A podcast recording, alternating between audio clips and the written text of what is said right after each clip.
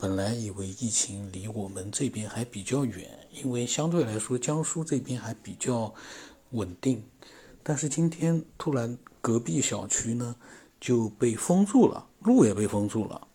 因为有一个人呢从广西回来，据说呢核酸检验有点问题。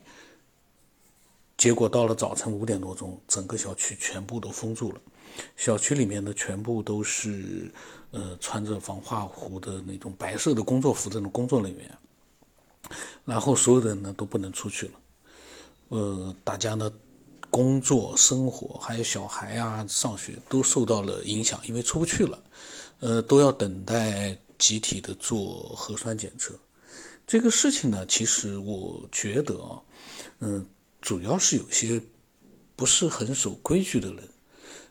他们呢，就是比如说从广西回来，从那边回来，那边是危险区域的话，这一路上不知道怎么就呃一路的就回到了这边，然后呢，检验出现了问题，可能具体情况不太清楚。我就感觉啊，如果说呃那个健康码。如果说是严格的到位，另外大家如果说出门都戴着口罩，稍微留意一点，一般来讲我感觉不会出现太大的问题。但是呢，就是有些人啊，嗯，就像有些呃疫情比较严重的国家一样的，他们我们就是觉得不是很在乎，甚至有的人说又无所谓的，年轻人得了又怎么样？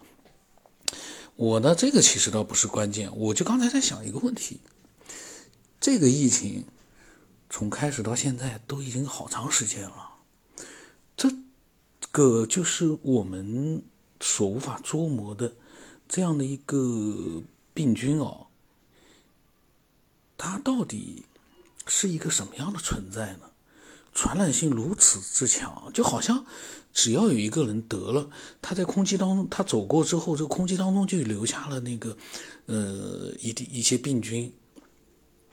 然后，如果在这个病菌没有在空气当中消亡之前，有人路过呼吸了，就有可能传染。当然，这种可能很小啊，就是保持安全距离，戴着口罩一般是不会的。但是现在，因为有的地方像这个江苏这边很少，那么有很多人不戴口罩，那么就万一碰到一个从外面过来的带菌的，那就有可能得上。这个时候就出现一个问题。人类科技发展到大家都觉得很先进的这样的一个阶段了，为什么对这样的一个呃小的生物病毒就好像无能为力？你说打疫苗，我现在都没打疫苗，打疫苗打了两针三针，好像也有人还是会得，也就说明完全的就是呃控制呃人打了疫苗不被。这个细菌病菌所感染，好像，嗯，不太可能，还没有就说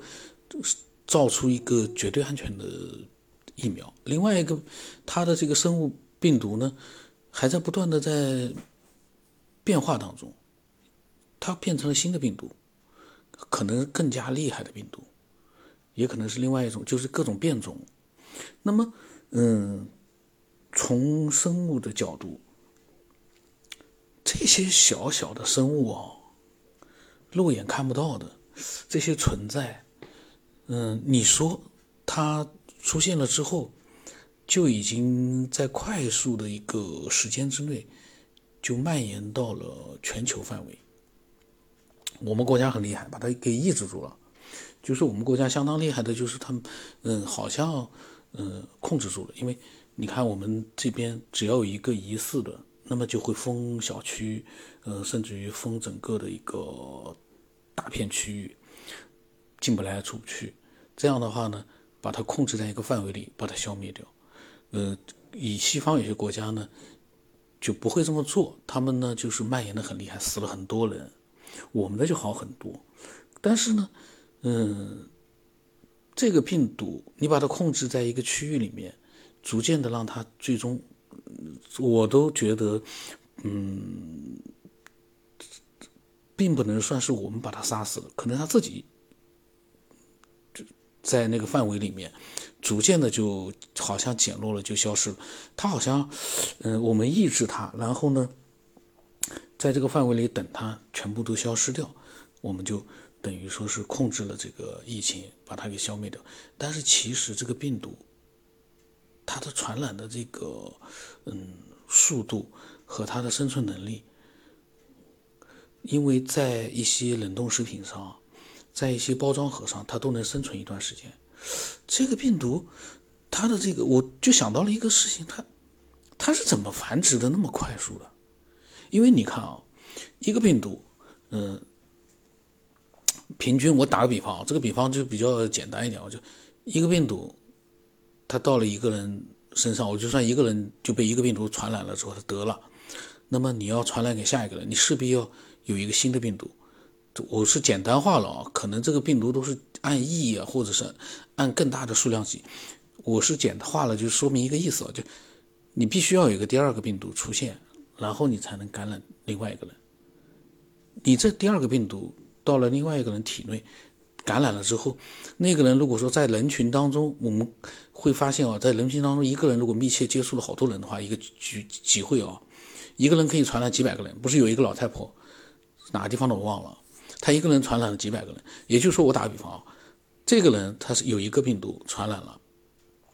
他到了一个聚会里面，又会要出现每个人一个病毒的话，那就又是两百多个病毒，再扩散那就是更大数量级。可是我现在这一颗可能指的是一亿颗、一千万颗，或者是两千万颗、一百万颗，数量级是跟我这个所谓的一颗是不一样的。也就是说，它的繁，它的一个进化，或者说是它的一个，呃，这个繁衍的这个繁殖的能力哦，就复制能力，或者说是，那得多快啊！那得多快，就好像是见风长一样的。大家没想过，这个病毒它是依靠什么样的方式能够快速的、不断的去，嗯，生成新的这个病毒？而且在这个生成新的病毒过程当中，不断传播到不同的人身体上之后，出现了现在有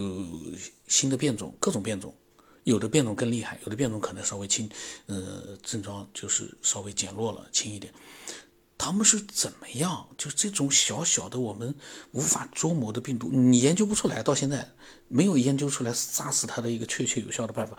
但是它却不断的繁殖到全球各地，也就是说，它的。它自己一点点大，它不能活动，可是它通过密切的空气这样当中的一个这样的一个呼吸的这样的一个，嗯，传染方式，就传播到了全世界各个角落。以前没仔细想过，因为今天正好边上有个小区被封了，我才想到这个，多多想想这个事儿，就是。就靠这一呼一吸之间空气当中的一个传染接触，它现在已经，其实，嗯，首先一个武汉，整个武汉扩展到了全国，然后通过飞机各种各样的对外的一个的渠道，全世界就这么一个小小的病毒。它的繁殖能力，我考虑的是它的繁殖能力。它见风长，它就好像它是无限的这样的一个扩张的一个嗯态势，就杀不光它。原因什么？它小，它小到了极点。它不像比如说打比方啊，老鼠、麻雀，那个时候我们泛滥了，我们看得到，我们可以想办法消灭它。这个病毒的原因扩张的原因什么？细菌感染这种细菌上的一个，比比如说天花类似的这种。你看不到它，也就是到了一个微观的层面了，就是它的微观世界，我们没有办法去，呃，有效的去克制它。然后，还是回到那个我刚才所讲到的那个疑惑点，我百思，可能所有的现在科学家什么的，有没有就是也研究不出来这个答案，就是他为什么？繁殖能力那么就就就是裂变能力吧，因为我不懂他这个叫什么啊，那么强的一个裂变能力啊，等于是想有多少就有多少了。好像这个得了病毒的这个人啊，一路走一路就可以产生无数的这样的一个新冠病毒。为什么会这样呢？就好像电影里面的镜头，它一颗东西突然之间变成了整个空间里面洒满了这样的粉末，它是怎么样嗯做到这一点的呢？它靠什么？嗯，我我在想，它是小病毒，那么它总需要一些呃生存的一个这个叫什么来的呢？也不叫营养，就是说你总要有个条件吧。环境或者各方面达到了，你才能去不断的那个。它好像是瞬间的就变成了，从一颗变成了无数颗，可怕吧？为什么会这样？那么讲到这个微观，我为什么今天录这个呢？我在想，那么从某些人的这样的一个讲法猜测来讲，世界的最初，你一定是出现一个这么小的一个东西。假如说真的有演化啊，不是人的这个物高等文明的创造的话，真的有演化的话，那么你势必一开始只有会会出现的就是这类似于病毒这样的一个小东西。那么，嗯，相信就是进化或者演化的这样的一些人群啊，你们觉得这样的？它的这个裂变的这个能力，我先不管它了。我就说，你们觉得这样的一个小小的病毒样的细菌样的，类似于这样的一个东西，细胞或者不管是啥东西，反正一点是微观世界里面的一个小小的一个，就说它是细胞吧，蛋白质或者啥的，他们地球因为有了他们，会最终演变成现在的生物世界吗？他们这么强的一个裂变的，或者是这样的一个繁殖能力，我在专业术语上我是不懂啊，我只是讲我的突然之间涌上来的一些比较混乱的想法，嗯，听懂意思就可以了，千万不要有的人冒出来说你不懂这个不懂那个，我们讲的是我的一个逻辑思维的一个比较混乱的这样的一个对于病菌的病毒的这样的一个也都不叫想法了。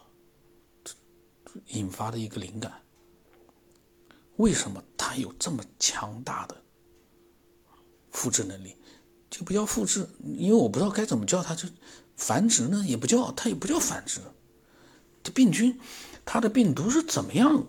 从一颗病毒瞬间变成无数颗？这就是这一集我我想到的一个问题。